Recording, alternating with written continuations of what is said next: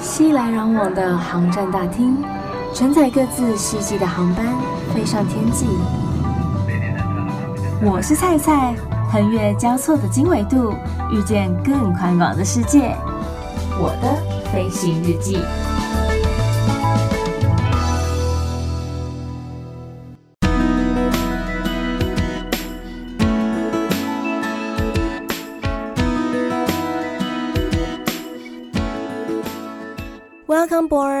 收听我的飞行日记，我是空姐菜菜。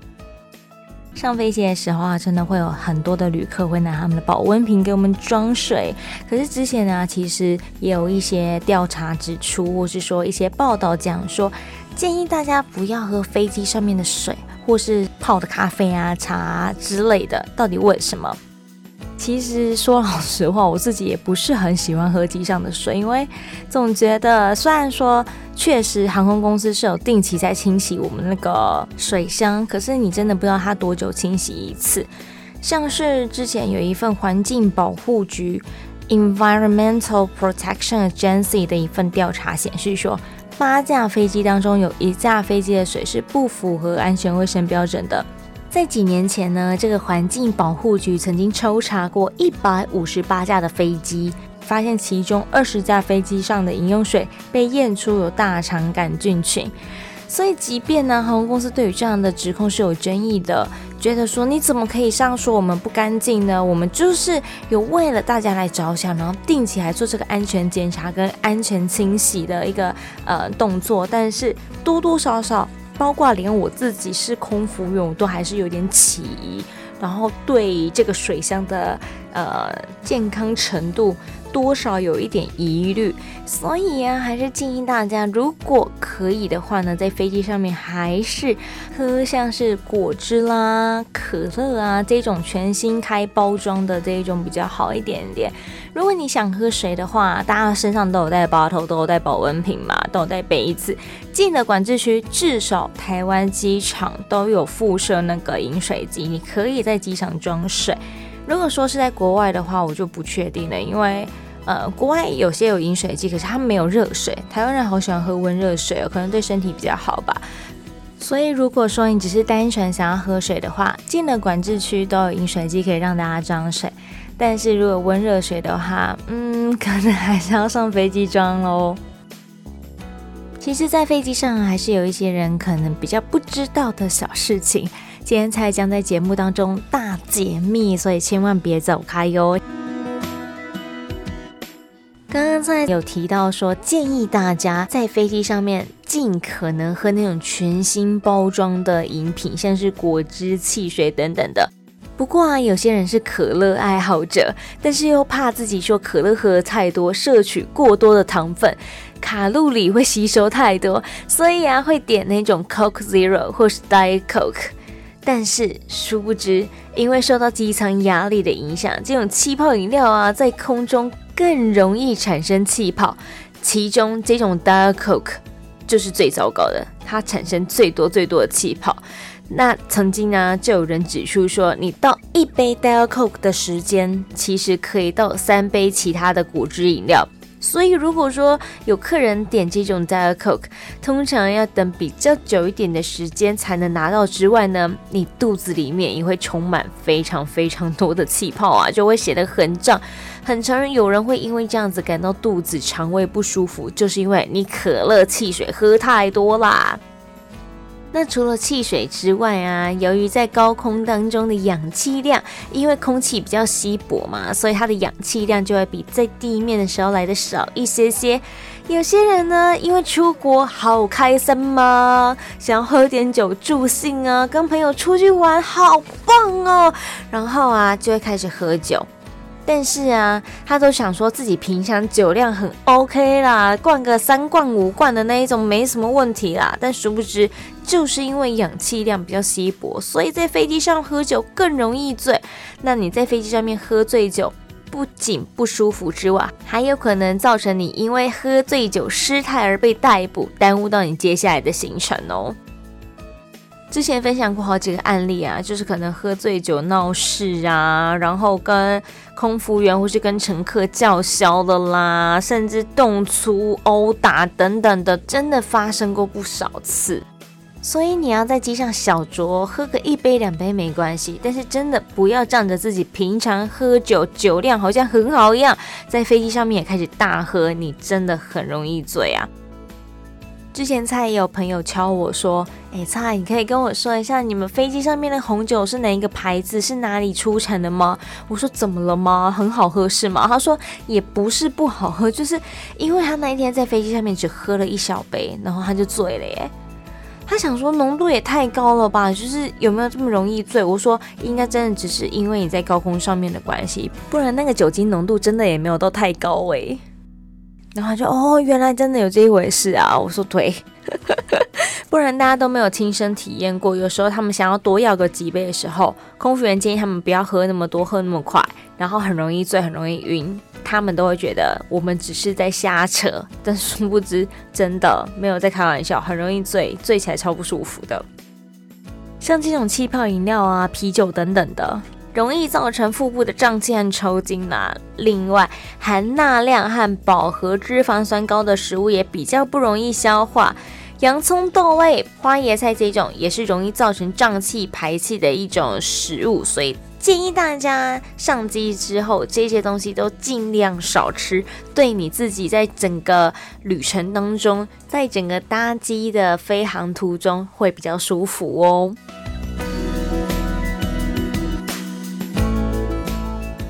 家有时候搭飞机啊，期待的就是吃飞机餐的那一刻，送餐的时候了。曾经菜就有朋友在脸书上面 po 文写说：“天哪，这飞机餐也太好吃了吧！”然后我就心里想说：“天哪，到底是平常吃的什么东西呀？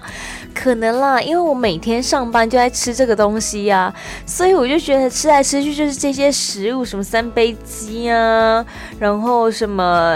呃，意大利面啊之类的，我就觉得吃来吃去都都一样，一点新鲜感都没有，所以常常我都会自己带便当、带食物上飞机，当我自己的餐食。然后我也有朋友说，他小时候啊，真的，他每次搭飞机都好开心哦，但是开心的不是因为要出去玩，而是因为可以吃到飞机餐。我听到我就说，哦，原来真的还是有人喜欢吃飞机餐的耶。那我还是不能就是说太多飞机餐的坏话。不过要跟大家分享一件事哦，大家有没有看过一个节目叫做《地狱厨房》的？然后它里面有一位主厨，就是他的 chef，地狱主厨 Gordon Ramsay，他曾经说过说他绝对不吃飞机餐。不是因为飞机餐难吃，而是他说他曾经在航空公司工作了十年的时间，他看过那些食物制作的过程，还有放置了多少时间才被送到客人的面前，所以他宁可饿肚子也绝对不碰这些飞机餐。我那时候看到他讲完这番话的时候，我有惊讶了一下，我说到底是放了多久啊？这上面到底滋生了多少细菌啊？因为又有水果，又有生菜沙拉等等之类的。就你会忍不住开始担心、害怕，想说这些食物是不是真的可以吃？不过啊，其实饿肚子也有好处啦。研究发现说，饿肚子也许可以减少时差的问题。所以，如果你是飞欧美航线的话，诶，机上送两餐刚刚好啦。有些人呢，常常说，诶，是不是飞机上面会有三餐？那么想说，到底是要送几次餐呐？你当我们太闲没事，是不是？一直在送餐。以后就可以用这样的方式跟大家讲说，你这样子啊，你就不用调太久的时差哦，时差很快就调过来喽，所以不要吃太多东西，好不好？不过还有另外一件事情，另外一个研究指出，大家有时候在机上会喜欢吃点零食，然后吃点有的没有的东西，但是千万不要直接把这些食物放在折叠桌上面。在之前有一份国家科学基金会的研究发现说，座椅背后的折叠桌啊，比马桶冲水的把手多将近十倍的细菌诶，而且跟大家说一件事情，有些乘客呢会直接在这个折叠桌上面换婴儿的尿布，哈哈哈哈哈。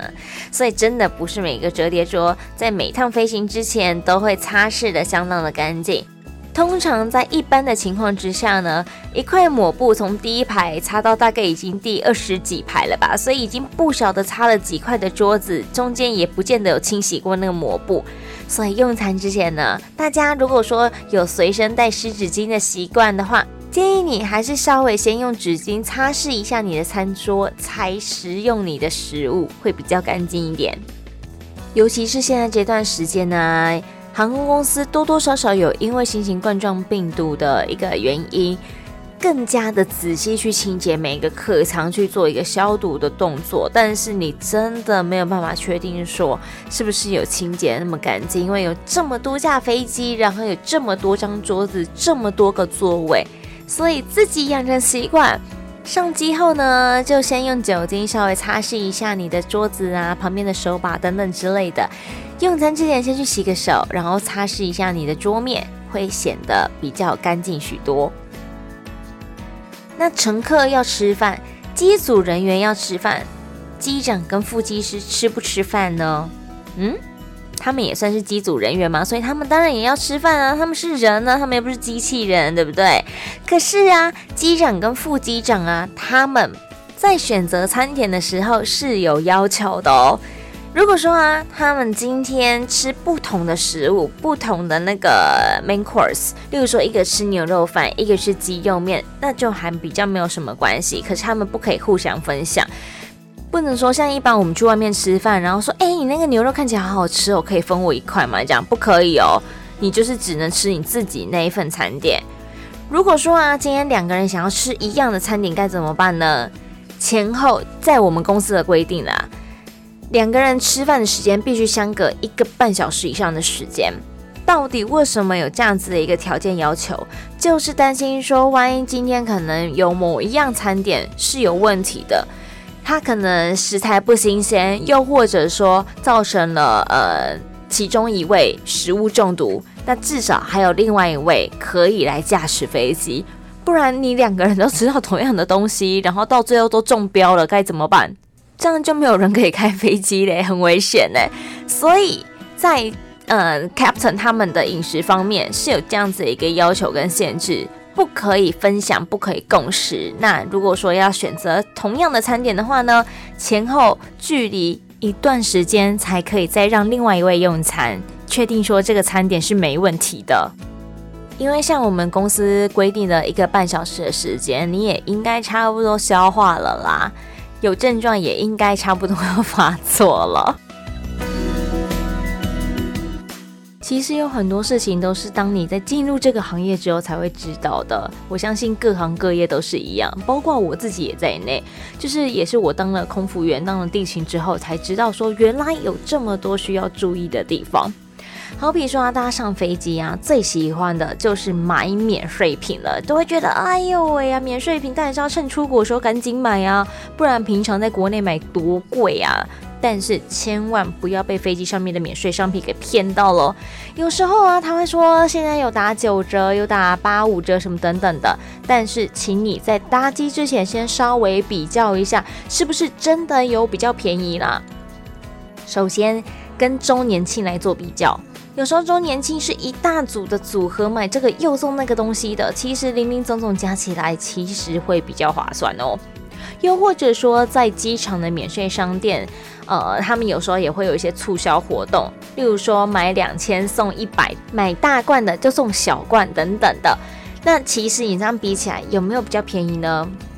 不确定，所以在搭机之前可以上到航空公司免税商品的网站，或是说免税商店的官网，都会有他们的最近的促销活动、优惠活动，然后以及价格的部分也都可以先稍微查询比较一下，才会知道说怎样来买才是最划算、最便宜的。那即使啊，在航空公司买是比较划算、比较便宜的，你还要看一下它是不是网络预购，又会再比你直接在飞机上面买来的更加的划算呢？因为像有些航空公司，它在 promote，希望大家可以多利用网络来预订，然后来预购。第一个，它准备的时间就是比较充裕，因为有时候飞航时间太短。空服员真的很忙，他不见得有办法承接这么多的商品的情况之下，还要那边找商品，东西太多了。那如果说你先用网络预购了，他等于他都已经帮你先包装好，送上飞机，会比较方便一点点。再加上有些东西啊，可能只有一个到两个商品，但是机上两百多个人。不是只有你要那个东西呀，有可能别人也要那个东西呀。那这样子到底谁先谁后谁先抢嘞？以防你买不到你真的很想要的这样商品，你可以先利用网络预购，然后来做预定的动作，就不用担心会有这样子的一个问题了。所以啊，同样的商品，有可能在网络上面预购的价格会比你在飞机上面预购的金额来得低一些哦。然后啊，我那时候在做整理，在做节目内容的准备的时候啊，我看到了网络上面一些错误的 information，错误的资料。网络上写说，就算氧气面罩掉下来，你也只有十五分钟的氧气可以使用。当然，是错误的。OK，这件事情一定要导正大家的观念。氧气面罩的使用时间呢，是依照不同的机型会有不同的使用时间。好比说。七七七的飞机，它的氧气面罩就可以使用到二十二分钟。三三零空巴的飞机，空中巴士的一个机型，就只能使用十五分钟。又或者说，像是波音的什么七三八等等之类的，因为它的飞机比较小一点点，所以它的氧气面罩只能使用十二分钟。你看，所以有时候网络上面的有些资讯真的不是百分之百正确的，请大家务必要做一个查证的动作。很多人呢，可能东听一个西听一个，然后就随意的宣传出去。这也是我自己学传播学到的一个东西，就是在很多新闻、在很多资讯尚未查证之前，不要随意的呃分享出去、宣传出去，因为这样子很可能造成。不对的资讯传播。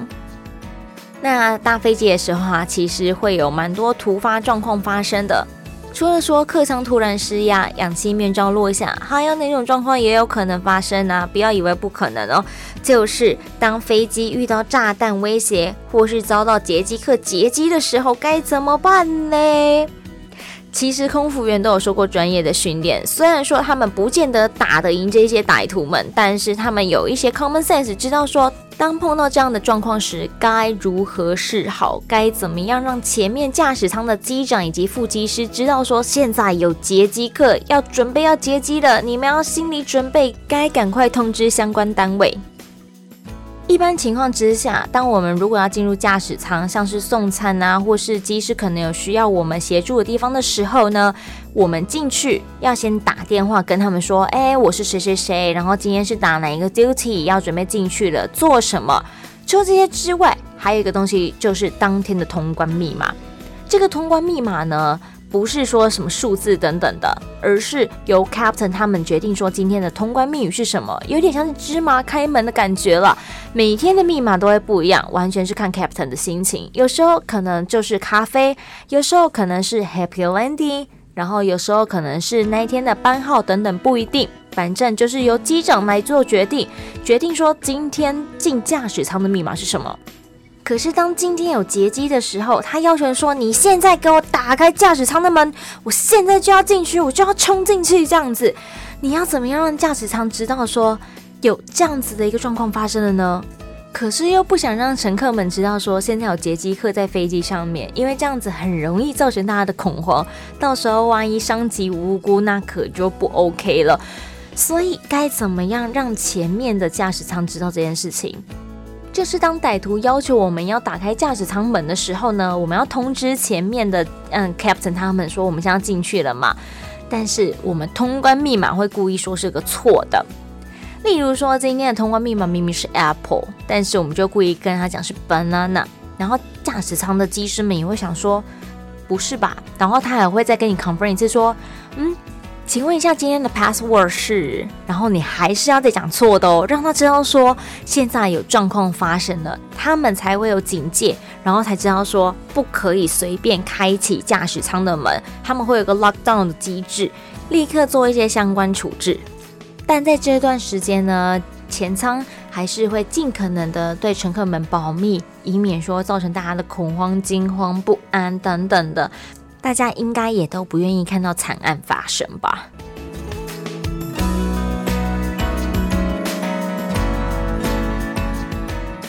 在飞机上啊，有许多客人喜欢光着脚走来走去的，尤其是长程航线的时候，因为会觉得说不要被鞋子绑着比较舒服，不会容易肿胀这样子。但是真的地毯很太隔诶。地毯好脏哎，因为地毯呢、啊，久久才清一次，那上面沾满了各式各样不同的体液，有小朋友的口水啦，然后或者说呃每个人的脚汗呐、然后鞋子从各个地方沾染到的脏污啊，都会残留在这个地毯上面，所以这也是为什么大部分的飞机会使用深色地毯，就是因为如果说它脏了，看不太出来。特别是有些人呢，甚至会直接光着脚丫从他的座位走到厕所上洗手间，之后再走回去。我看到我真的是忍不住会觉得，你确定你要这样吗？知道我为什么这么说吗？就是因为啊，很多人可能尿尿都尿不准，特别是男性同胞们，然后尿不准就算了，还会弄得地板到处都是。可是飞机上面并没有拖把呀，所以我们也只能拿手套，然后拿卫生纸、拿擦纸巾，就是把地板稍微擦一擦，擦拭干净，不会让他觉得说怎么进去地上都是水、都是尿这样子。那但是真的那一些尿渍，我觉得可能多多少少都还是会有一点点残留，然后你就光着你的脚要这样踩到人家的尿上面，